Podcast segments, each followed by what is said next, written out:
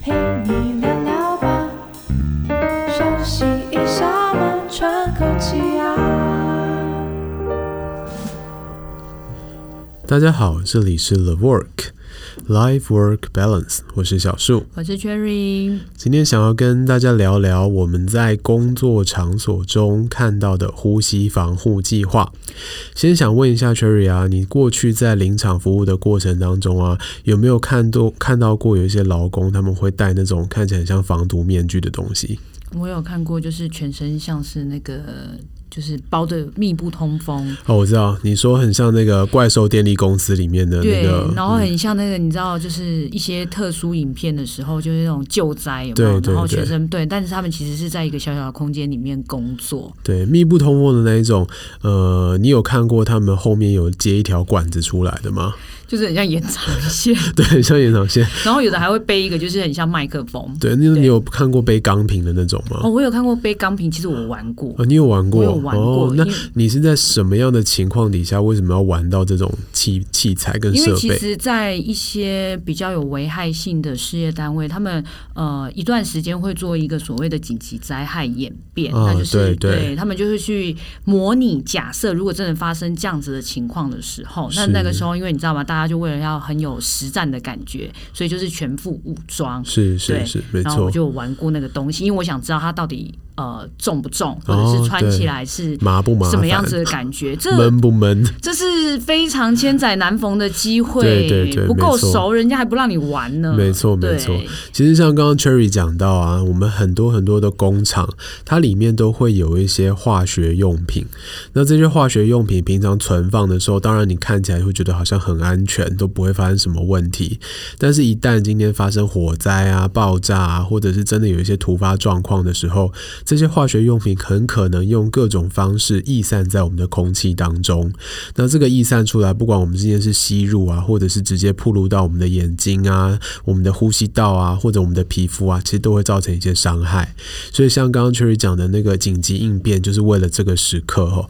那我们有很多的防护具，包括像刚刚姐提到的全身性的防护，然后也有像那种防毒面具的，照顾我们自己呼吸道的防护具。这些对我们呃劳工来讲，其实都有蛮大的。帮助。那我们临场的医护人员在现场的时候，其实就要去告诉每一个事业单位，如果你们有这一些化学物质的话，你们就需要做到这些设备上的准备。对，因为你知道，我曾就是真的看过很多很多的劳工，就是因为公司其实比较像是呃大型的，他们都会有所谓的治安人员，对，所以治安人员呢，就是他该买的东西他都会买，该准备的东西他都有准备。没错。但是当劳工朋友们在使用的时候，我们就会看到各种很奇怪的，是是。比如说刚才说的，他必须要呃后面是有接一根长长的管子，对，对，它其实是有通通风换气的作用，对。但是你就常常看到员工的管子。不不知道尾巴在哪里，对，这是一种。然后呃，小树应该很长，我们会看到另外一种，就是很像那种绿毒罐，对，对就像恐攻之类的这种东西。对，恐怖攻击的时候，它旁边很像猪鼻子一样，会有两颗。对，然后我也有看过那种带的，我也不知道他们到底是把它当什么奇怪的东西。然后上面就是该盖的没有盖，然后该锁的没有锁，哦，对，甚至根本没有绿毒罐在上面。对，对，我有看过，真的里面没有东西。然后我就想，你们想说戴上去就。是保平安吗？对，我觉得这是劳工必须要被教育的地方，对对对，也很明显，这个我们就知道，一定是事业单位当初在呃收这些劳工进来的时候，并没有做到很好的教育工作，所以使得这些劳工暴露在风险底下，然后自己又不知道。不行不行不行，这时候我要帮他们讲一下话，是不是他们没有做到教育训练这件事情，而是哈，你知道那些劳工，因为说实在的，我可以想象那个东西，你有真的带过超过十分钟吗？很闷，超闷。对，所以你知道他们就会开始。出现一些奇怪的变形方法，比如说他可能觉得他把滤水罐拿掉，通风就顺啦，所以所以他们其实。都知道，可能就是这个东西要在，但就是各种。所以其实你讲的是，劳工虽然他也知道这件事情，也知道该怎么做，但是实际上在真正工作的过程当中，这个东西是没有办法进行的。对，也就是如果今天是一个什么忽然的特殊检查，或者是呃有一些单位的集合的时候，你会发现大家都知道里面要放东西，对，要放。平常不会放。对，平常的时候它其实都是好看的。对。好，但这样我们就回过头来讲，这件事情对劳工来讲，其实是有蛮大的风险跟危害了。确实，所以虽然劳工知道。但是我们还是希望他在知道之余啊，可以做到更好的保护。那如果今天呢，他把这个防毒面具或者是这个滤毒罐戴得很好，却使得他自己会很闷，没有办法很顺利工作的话，他应该要适时的跟我们临场服务的医护人员，或者直接跟雇主的治安人来反映这件事情，表示我们在流程上需要去做一些更动，或者是说我们在设备上面其实是需要做一些进化的，让他们才能够更好的去保护自己。嗯，因为其实现在的工作环境其实跟十年前呐、啊，就是我还是那个菜鸟直护的时候，我觉得已经差很多很多了。对，就是包括设备的重量，嗯、或者是设备它使用上的方便性，其实他们都还是有一直一直在演化的。嗯，对，所以相较于现在，我觉得跟大家在使用防护具的意愿，其实真的有比较提升，只是就是有时候就会出现一些皮皮的变形方法。没错，所以像现在我们临场服务的医师跟护理师啊。到一家工厂或者是一间公司之后，发现他们有需要做到这样的呼吸防护计划，那我们就会把这些需要佩戴呼吸防护具的劳工再找来，然后进一步告诉他说：“诶，要怎么戴才能够真正的保护到你？”那在这个戴的过程当中，如果你有任何的不舒服，或者你的身体本来有一些疾病，你是不适合戴这些呼吸防护具的，我们也都会先帮你找出来，然后告诉你该怎么去做调整。那其实不只是我们的劳工平常会带到这些呼吸防护具啦，我们讲最简单的呼吸防护具就是口罩。对，现在最夯的口罩。对啊，对啊，五颜六色，甚至新年我还有看到上面写一个旺的，还有发财。哦，对对对，各种从圣诞节开始就有那种节庆系列的口罩了。对对，那这个口罩其实我相信，在过去一年到现在，一般的听众应该都已经非常的习惯了。就是你不管出门也好啊，去到公共场所也好啊，甚至搭大众交通运输工具也好，你都会记得要把口罩带在身边，甚至就是要把它戴起来。这让我想到我之前看到一个 FB 的那个网络笑话，嗯，就是呃，他就是他就画了三个口罩的戴法，一个就是很标准的，他就告诉你这个就是。保庇一定有带有保庇，因为就是相对你有乖乖戴，然后有一个就是你露出鼻子的，哦、对，没错，这种就是你把命运交给别人，因为你已经把鼻子露出来了。然后最夸张的一种就是戴心安，他已经测到他的下巴了，就是口罩在身上，在脸，哎，应该说在脸上。在，在下巴上，对对，但是没有盖到最重要的鼻子、嘴巴，全部都已经露出来了，是是，对，对啊，所以我记得去年好像疫情刚爆发二三月那时候啊，我们就有好多好多的卫教讲座都在告。告诉各个公司的同仁说：“哎，口罩到底要怎么戴？然后甚至你在戴的时候要注意哪一些细节、哪些技巧？然后你要怎么脱，你才能保护你的口罩干净？然后甚至你中午要吃饭的时候，中间要吃饭的时候，你要怎么去收纳你的口罩？那个时候都有好多好多的细节告诉我们的一般的同仁。”对，然后你知道他们最常分不清楚的是什么东西吗？我不知道，就是一般口罩跟活性炭口罩到底有什么不一样？哦，因为后来口罩也有出黑色的啊，对，就是对，所以不能用颜色来区分。对对对，我们以前都会教他们用颜，因为以前很单纯，对对对，以前很单纯，然后后来现在就是五颜六色，颜色很鲜艳的，他们反而知道不是活性炭口罩。对对，可是因为目前好像还是只有黑的。我活性炭口罩目前还是只有黑的，应该对，应该没有不一样厂牌啦，应该是都还是黑色，对，还是只有黑色。对，但是因为现在也有一般的黑色对外科口罩或者是一般医疗用口罩，就有各式各样的颜色出来了。对。对，之前口罩还就是量没有这么足的时候，很抢的时候，嗯，真的就是有员工就因为那个口罩的颜色跟，对，因为他们的区别就认为你拿到黑色就是拿到比较高级哦，那时候的区别，其实他们认为比较高级。是。对，但是那时候基如果基于疫情来。说你反而拿到的是一般外科口罩，相对是安全的。对对对，所以这边还是要再回来跟大家做个小提醒跟复习啦。就是我们过去讲活性炭口罩跟一般的医疗用口罩，它最大的差别，医疗用口罩它的过滤效果会比活性炭口罩好。那活性炭口罩到底要在做什么用啊？它其实是里面的这个颗粒啊，可以去吸附很多味道的这个分子。所以当你今天空气当中是有很多的异味存在的时候，活性炭口罩它是可以帮你降低这个异味的感受，但是它对于这些病毒啊、细菌的过滤啊，其实效果没有像医疗口罩这么好。我问一个无聊的问题，嗯，所以我如果现在要挡异味，跟又要确保我是安全的，对，请问小苏医师，我应该怎么戴口罩呢？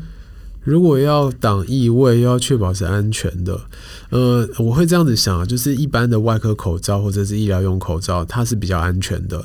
那它基本上其实也有一点点挡异味的效果在。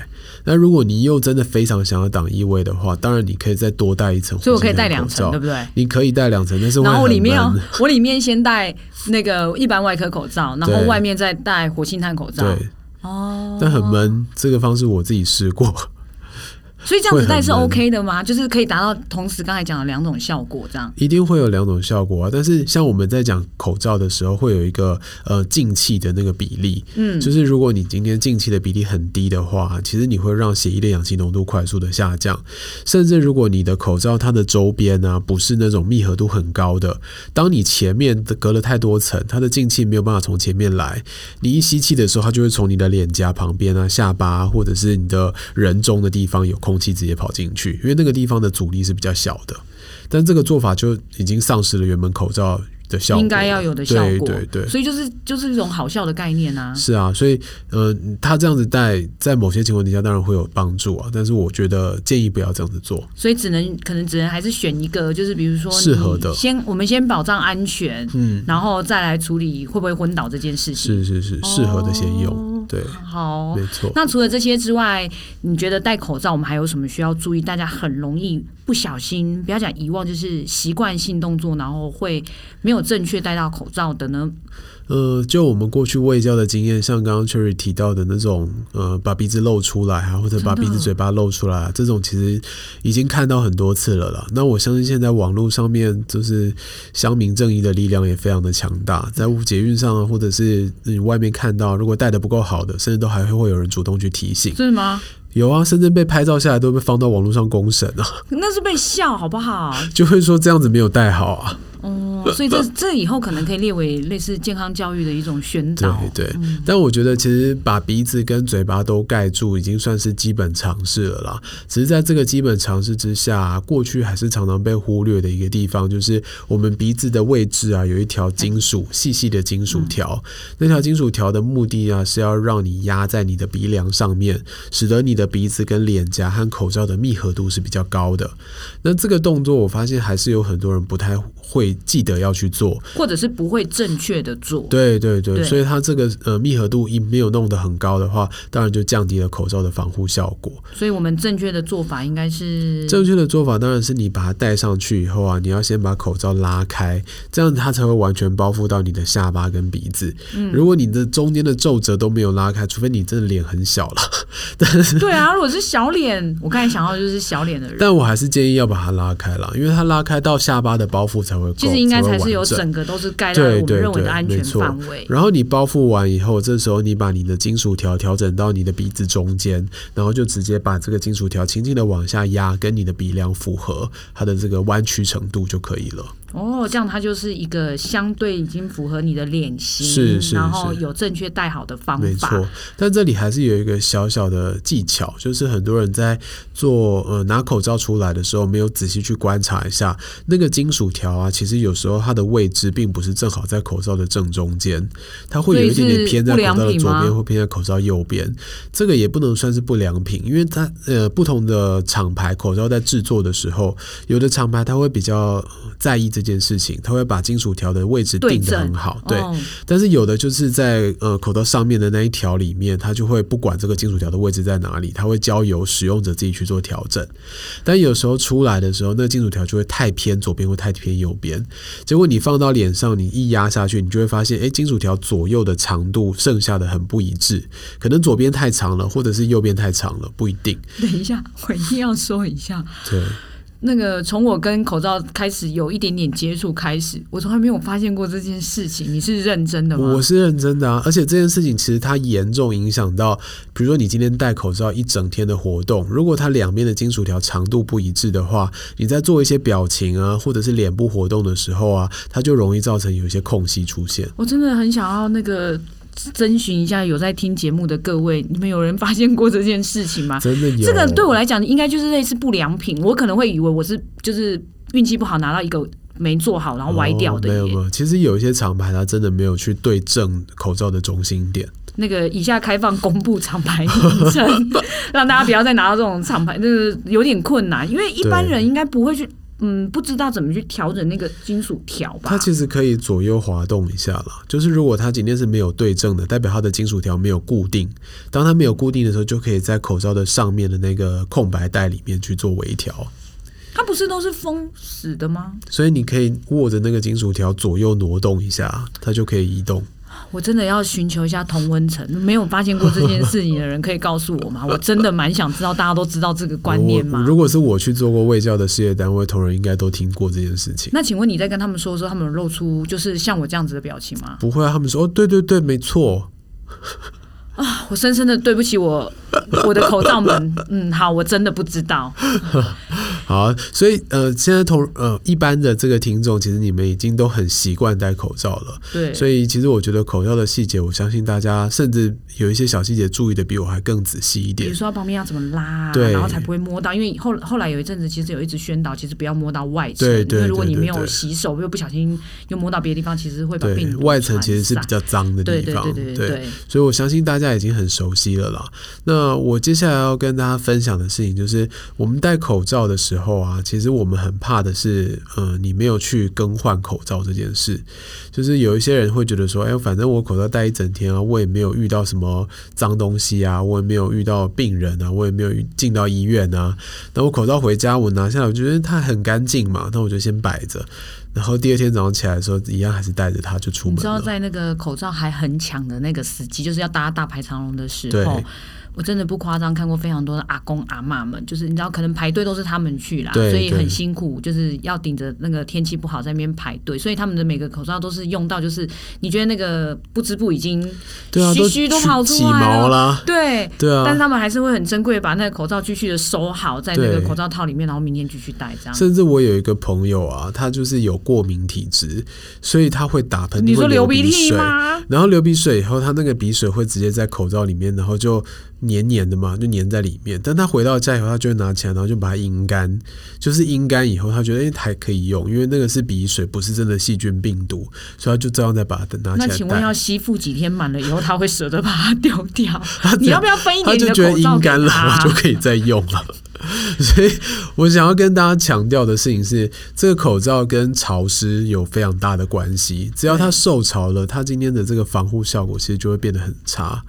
所以，如果你今天真的是过敏体质的话，它湿掉了，千万就不要继续再用，甚至你那个当下就应该直接换掉，换另外新的口罩。啊，可是他如果整天都打喷嚏，岂不安娜？那就代表他要去看医生啊。可是他现在就不能去看医生啊，要控制一下他的鼻鼻水这件事情。不是，他要先用那个卫生纸把鼻子塞住，以后再戴口罩，这样子就会脏，就是卫生纸可以换。至少对于口罩的保护会比较好一点。对，对，然后我们保护的是口罩，我们这样好过分哦。好。好，所以今天跟大家分享的呼吸防护啊，其实大致我们的工厂里面对这些毒性化物的一些防护措施，我们还是会努力的去落实我们的教育工作，并且保护我们的劳工，让他不要暴露在这些毒化物之下。那小至我们现在一般的民众啊，其实为了这个 COVID-19 的一个防护，大家都已经习惯戴口罩了。那也希望大家自己在戴口罩的过程当中，还是要把一些小细节注意好，千万不要让自己戴口罩的习惯。反而变成一个累积很多脏东西在自己脸上的一个状态。对，口罩不是有戴的，戴口罩在身上就有用的哦，要戴好口罩才有用哦。对对，而且戴好口罩才可以保护自己，也保护你身边的人。对，好，如果你有任何戴口罩的一些小故事，或者是爆笑的经验，或者你在生活当中有注意到任何附近的人戴口罩戴的奇形怪状，都欢迎你写信到 talk to the rock at gmail dot com 这个信箱告诉我们。那今天的分享就到这里喽，拜拜，拜拜。